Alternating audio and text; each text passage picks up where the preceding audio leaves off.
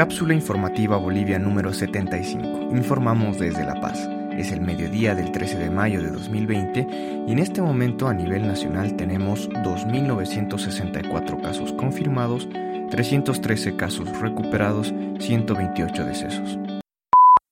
Estas son las noticias verificadas más importantes de la jornada. 1. En medio de una fuerte polémica, el gobierno autorizó ayer la utilización de la ivermectina en el tratamiento de COVID-19 bajo responsabilidad del médico y el paciente.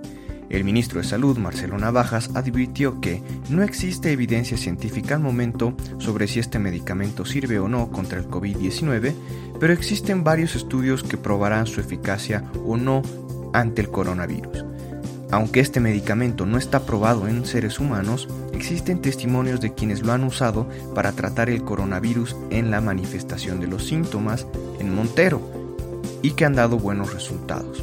Ayer, el Comité de Crisis de la Comisión Europea decidió aprobar el uso de medicamentos veterinarios en humanos. La decisión de la Unión Europea llega justo cuando una investigación científica de la doctora Kylie Wagstaff del Biomedicine Discovery Institute de la Universidad de Monash en Melbourne, Australia, demuestra que el medicamento antiparasitario ivermectina mata al nuevo coronavirus en 48 horas.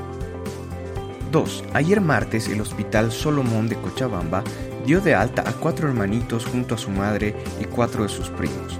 Todos vencieron el coronavirus aunque deben guardar aislamiento en casa por más de 10 días. Los menores, que oscilan entre 3 y 14 años, estuvieron internados por 18 días. Cuatro de ellos llegaron con problemas respiratorios y recibieron atención en este centro médico que se convierte en referencia para la atención de casos de COVID-19. La madre de los pequeños se dirigió a la población incrédula respecto al coronavirus y dijo que esta enfermedad no es un juego, que es muy duro sobrellevarla y pidió a la gente que se quede en casa como dicen las autoridades. No es un chiste, es algo serio, que se cuiden porque no es bonito pasar esta enfermedad, añadió. 3. Tras superar el número de contagios a Alemania, Brasil se convierte en el epicentro de la pandemia en Sudamérica. Los contagiados ascienden a 178.214, de acuerdo con el Ministerio de Salud de este país, el martes por la tarde. Brasil hoy tuvo el récord de 881 muertes reportadas en las últimas 24 horas, esta situación ha sido calificada de calamitosa por las autoridades brasileñas que han reportado también el colapso de los sistemas de salud en el nordeste brasileño. El domingo, el diario o Globo dedicó su portada a los más de 10.000 fallecidos con el titular 10.000 historias. El periódico publicó en su tapa los nombres de los más de 10.000 muertos registrados hasta el sábado por la pandemia. Las autoridades locales están extremando recursos ante la ya controvertida decisión del presidente Jair Bolsonaro de no intervenir desde el gobierno central para prevenir o atenuar la pandemia. Muchas gracias por escuchar.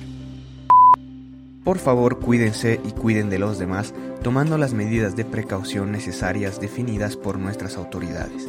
Si tienes alguna duda o presentas fiebre, tos seca y dificultad para respirar, llama para pedir ayuda a las líneas gratuitas 810 1104 y 810 1106.